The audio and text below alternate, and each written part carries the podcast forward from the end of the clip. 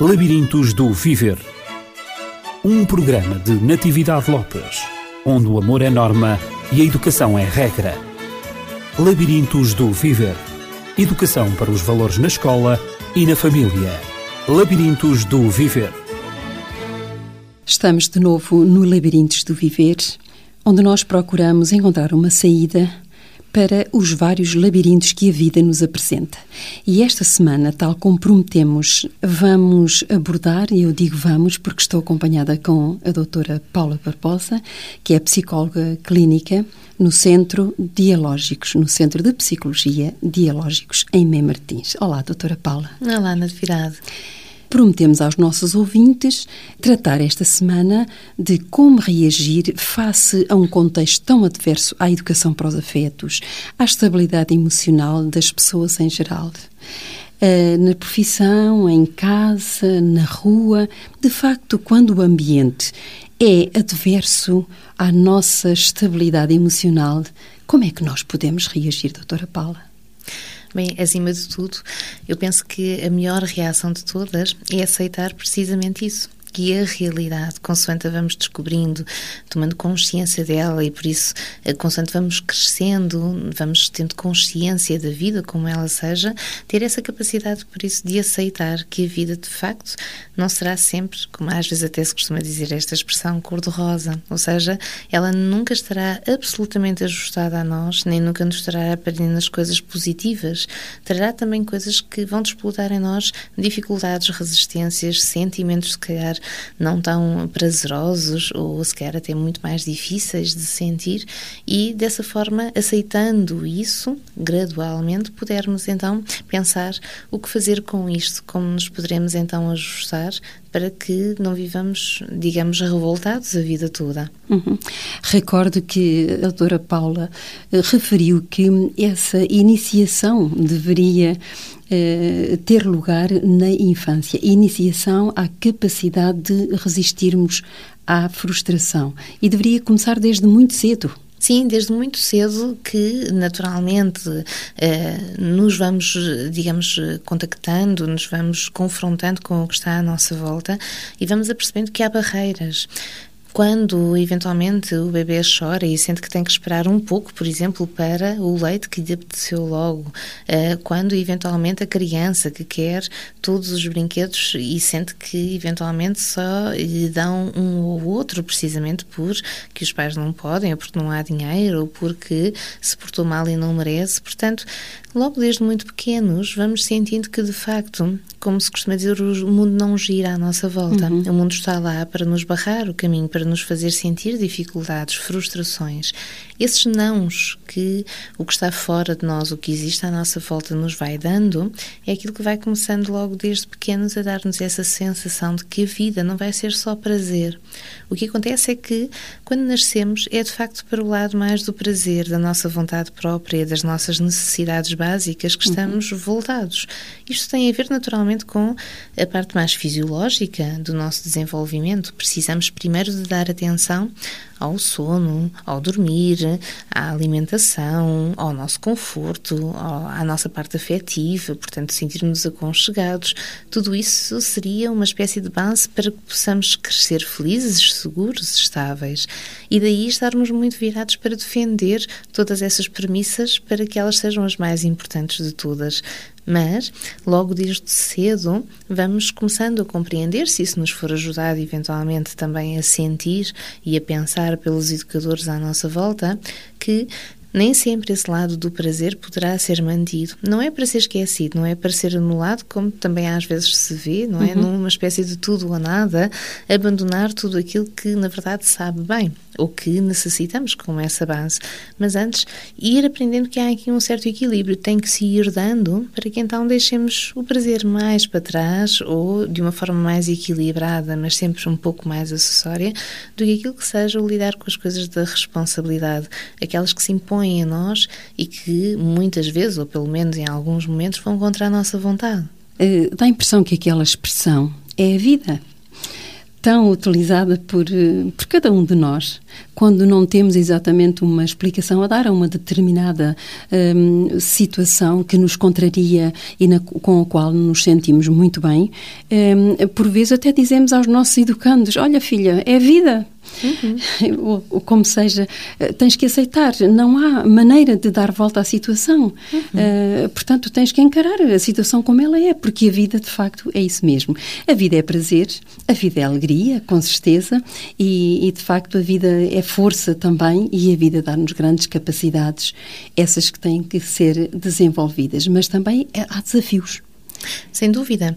É isso precisamente que temos que ir ensinando às crianças consoante elas vão crescendo e, de preferência, ir-las ensinando gradualmente para que isto seja algo que se vai incorporando, não que seja uma espécie de ataque feroz, agressivo, destruidor que a criança de um momento para o outro sente Vamos imaginar a criança que de facto não foi fazendo esse ajustamento, o que acontecerá quando chegar à adolescente ou principalmente quando chegar à fase adulta, onde para subsistir, por exemplo, financeiramente, tem que ir trabalhar todos os dias, por muito que se goste da profissão, que seja uhum. gratificante e onde possamos também então aí, e isto sim é importante também considerar termos uma profissão que gostemos, de buscar o prazer também naquilo que fazemos, mas necessariamente que seria fantasioso considerar que todos os dias estará lá a mesma motivação, a mesma disponibilidade, porque todos nós temos ritmos diferentes, temos alturas diferentes, temos os nossos problemas pessoais, as nossas necessidades próprias que nem sempre estão ali em consonância com essa responsabilidade.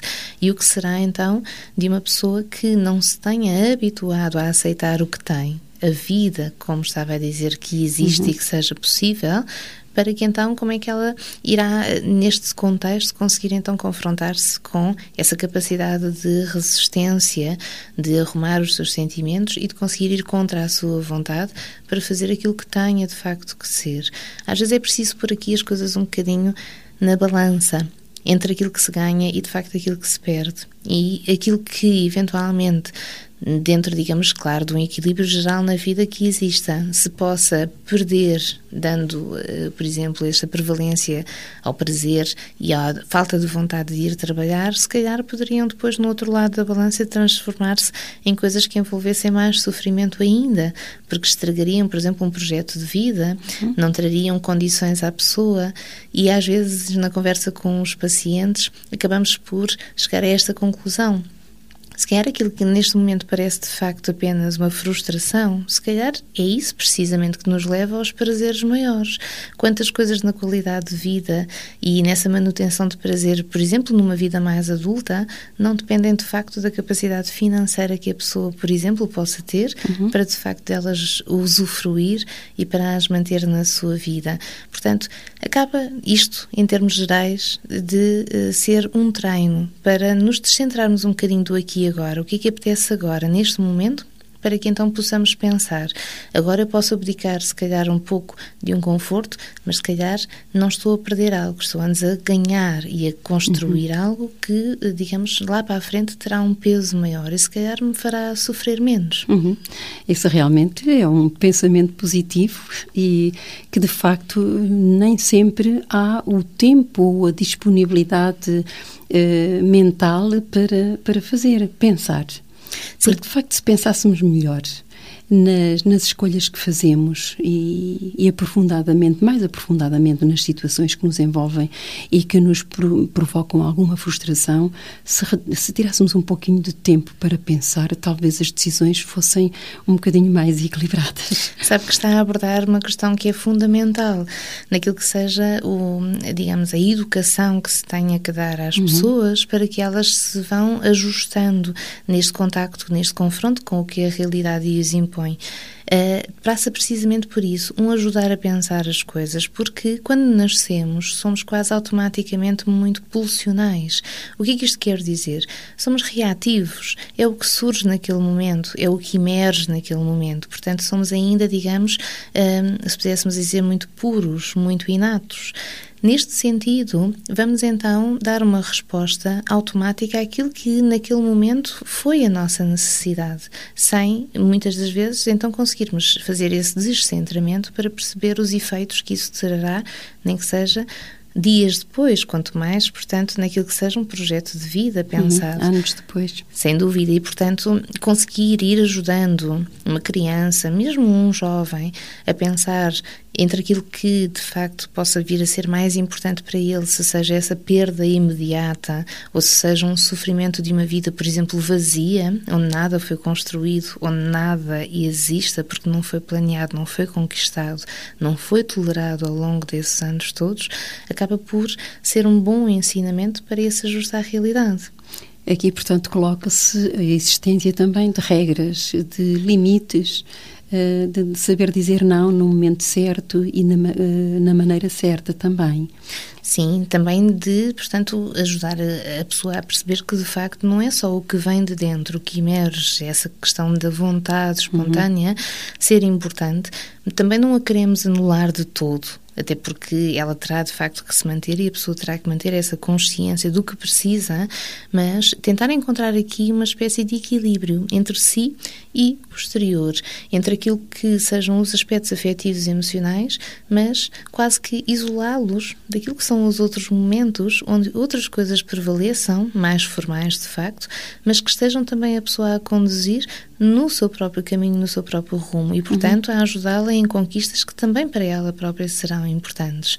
Eu estava-me a recordar, e isto é frequente muitas das vezes em consulta, de uma conversa que tive há uns dias uh, com um paciente em que se passava precisamente isto. Um adolescente onde, uh, digamos, neste momento apenas tem a faculdade para fazer, mas como lhe era difícil tolerar o estudar, uh, todo aquele investimento, os trabalhos todos para fazer, quando até então não se tinha tido essa necessidade de estudar tanto. Portanto, ou seja, fez o secundário com uma certa facilidade e agora deparava-se com aquilo que fosse uma exigência à qual não pudesse dizer de que não ou então iria comprometer esse objetivo.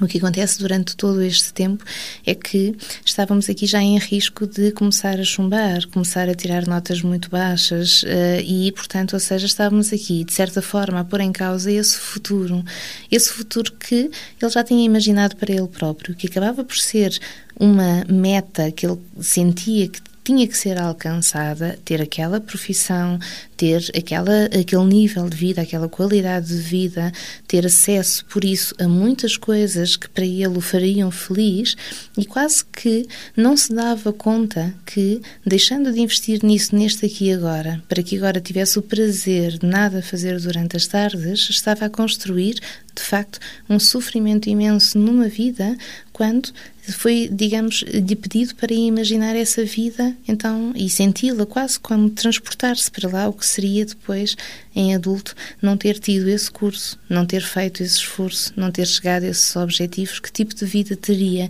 E aí sim, ele deu-se de facto conta daquilo que seria uh, um sofrimento tão grande e uma frustração, sim, essa tão grande, que o fez motivar-se para encarar estas pequenas frustrações neste aqui e agora. Doutora Paula, ao escutar eh, o seu testemunho do paciente que teve no seu consultório, tratava-se de um jovem eh, e tratava-se também de uma situação hum, relacionada com o curso que, que ele estava a fazer.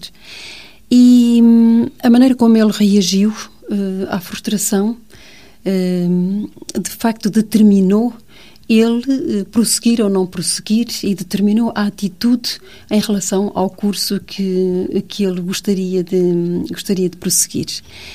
Fez-me lembrar, trouxe à minha memória, digamos, todo, todo o contexto que se está a viver na, nas escolas. Ou seja, um, o sistema de avaliação de desempenho dos docentes tem sido um motivo de grande luta, de greves, e vamos ter, no dia 19 deste mês, vamos ter novamente uma outra greve geral dos professores. E eu penso que, de alguma maneira, coloco-lhe a pergunta: se isso, de alguma maneira, não afeta também o desempenho e o próprio comportamento dos, dos alunos nas escolas, sabendo que os professores estão a viver um momento tão estressante, um momento tão adverso, de facto, à prática do ensino que requer um ambiente positivo, calmo, uma entrega, de facto, ao ensino, uma entrega entre docente e, e, e aluno? Qualquer pessoa, uh, e principalmente então um jovem, uma criança, é muito permeável àquilo que são os aspectos afetivos dos outros e, portanto, uhum. principalmente o estado de motivação e de empenho que o outro esteja a ter perante esse projeto.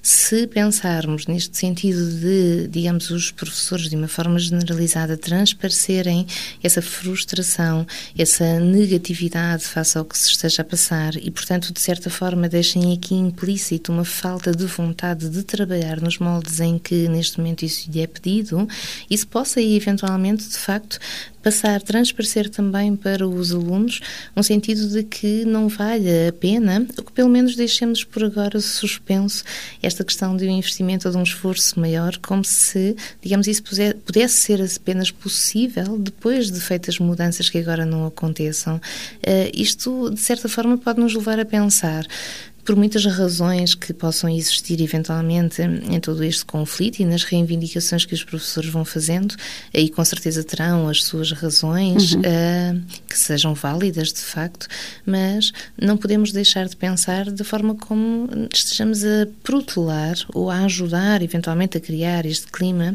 de adiamento de investimento e de motivação para os estudos, quando nós sabemos que cada momento em termos escolares escolares acaba por ser tão importante naquilo que é uma construção permanente que se vai fazendo. E os uh, alunos, e principalmente por serem jovens e por precisarem destes modelos de entusiasmo, de fascínio pelas coisas, de paixão e de entrega, uhum. possam eventualmente seguir esse caminho também e sentir, digamos, esta atitude fatalista, negativista e uh, eventualmente optar por um desinvestimento também.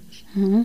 Aliás, já em algumas escolas eh, houve manifestações exatamente de alunos eh, nos mesmos moldes das manifestações dos professores. Sem dúvida, por aí nós podemos pensar nesta questão precisamente, uhum. não é? De que, até que ponto um jovem de facto necessita de um modelo, não só de um modelo comportamental, de como agir, de como ser, que roupa usar, o que gostar, como falar, como uhum. agir, mas também procura modelos em termos, digamos, desta entrega, desta resiliência, desta capacidade de resistir a essa frustração, desse fascínio, dessa paixão, desse investimento. Isso, digamos, é uma espécie de brilho que faz com que uh, sejam catalisadores de, dos investimentos, da forma como esses uh, alunos possam, digamos, ver nisso um esforço positivo. Uh, nós, se estamos de facto tantas vezes a fazer aquilo que eventualmente nos seja mais difícil, que envolva trabalho, uh, temos sempre que então ter aqui uma espécie de compensação e essa temos que pensar que a afetiva é aquela que tem sempre mais peso. Uhum. Quando nos vemos então na escola a estudar, nem sempre todas as disciplinas que mais gostamos, porque naturalmente vamos ter mais aptidão, mais gosto por algumas. Quando este clima se, uh, digamos, vai definindo em torno das pessoas, as pessoas têm a tendência a centrarem-se mais no que perdem, no que seja difícil, do que naquilo que na verdade estão uhum. a conquistar. A tal Sim. questão do tal objetivo, que está longe, mas que está lá, é quase como se acabasse esquecido num clima em que a criança ou o jovem vai sentindo que não vale a pena. E talvez por isso essas manifestações, esse integrar dessa posição. Uhum. Talvez por isso os alunos também eh, se tenham revoltado contra o próprio modelo de avaliação, eh, da sua própria avaliação. Eh, e tenham reclamado alguns dos parâmetros que, que fazem parte desse mesmo modelo de avaliação dos alunos. Eh, com certeza que dá para pensar se eles não estarão, de alguma maneira, a copiar a reação dos docentes, eh, tentando imitar, de alguma maneira, para resolver também o problema da sua própria avaliação. Tem algumas coisas que não são tão agradáveis e que eles uhum. contestam. Sem dúvida. Aquilo que, digamos, surge quando pensamos nessa questão e que necessariamente não terá que ser a posição generalizada, mas corremos o risco de uh, assistirmos a um facilitismo perante as coisas. Ou seja, uhum.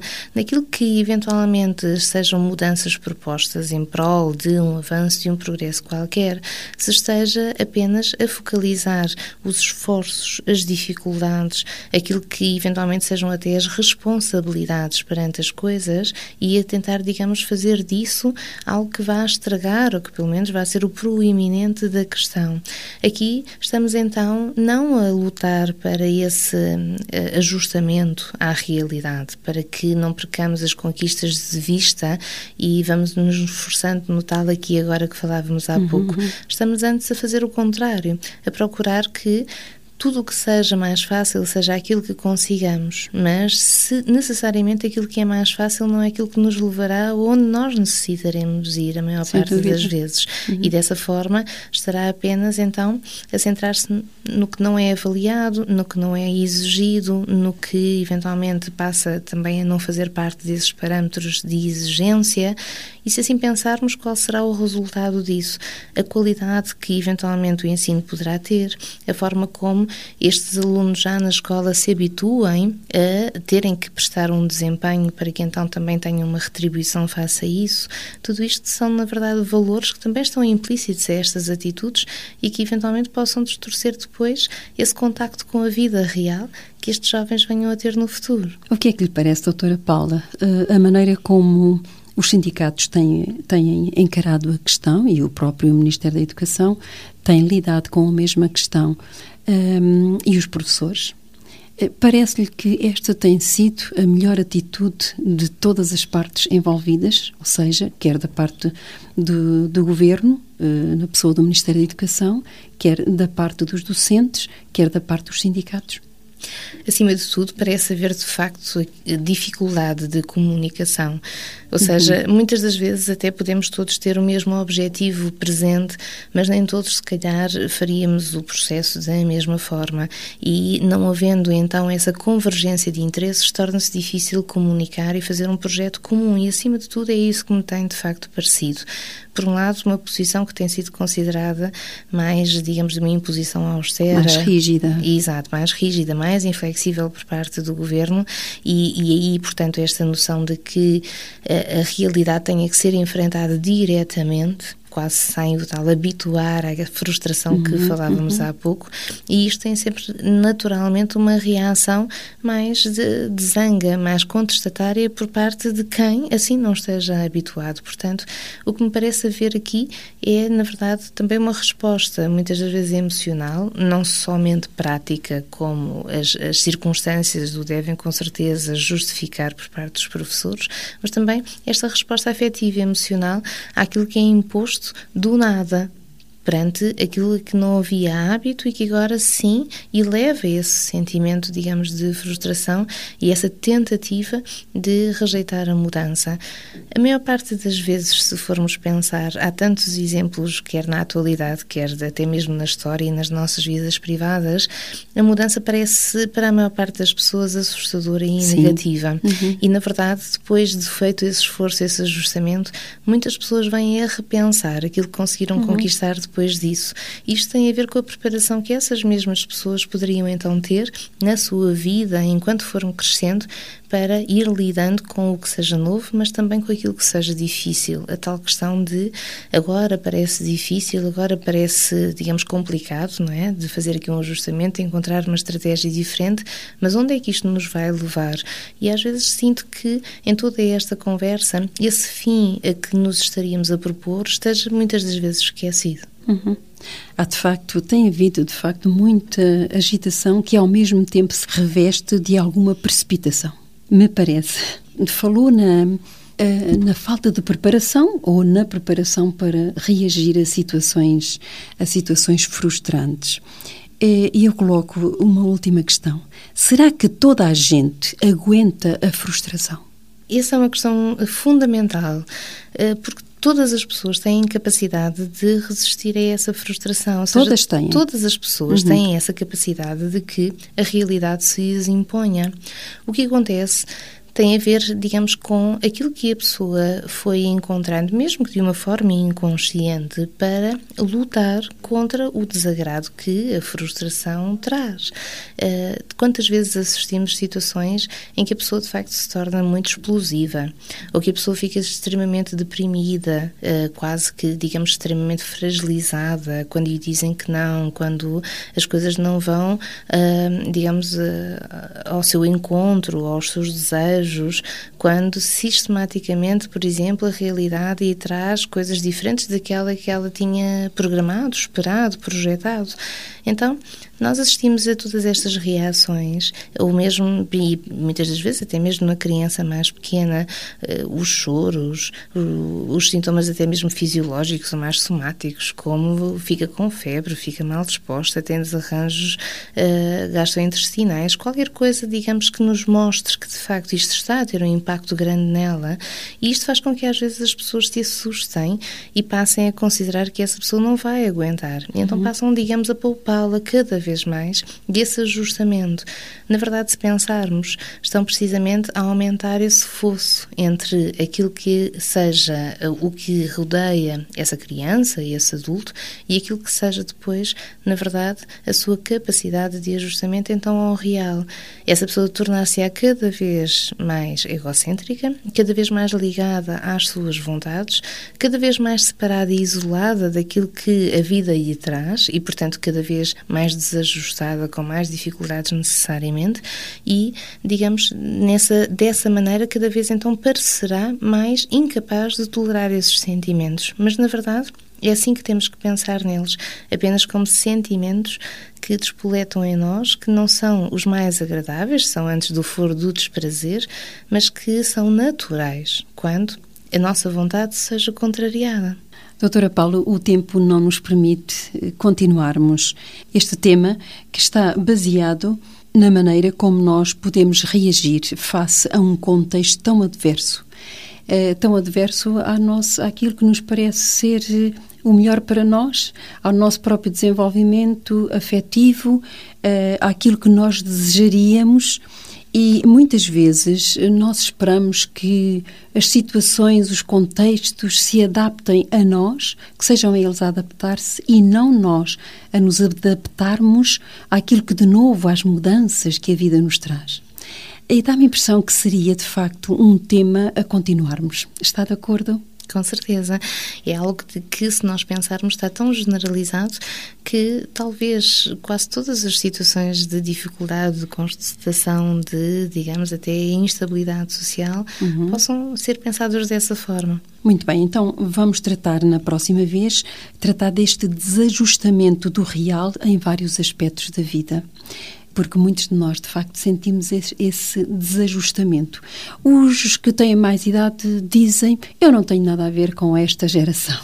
No meu tempo não era assim. E os mais jovens dizem: Eu não percebo nada do que é que os adultos querem da vida, como é que as coisas funcionam, eu já me estou perdido, já não sei exatamente para onde é que me devo voltar. Quem é que tem razão? Se são os meus pais lá em casa, se são os professores na escola, se é aquilo que dizem por aí na rua, se são os meus amigos há realmente que aprendermos a nos ajustarmos ao real da vida, ao real das situações, às surpresas eh, que, e às mudanças que a vida nos traz.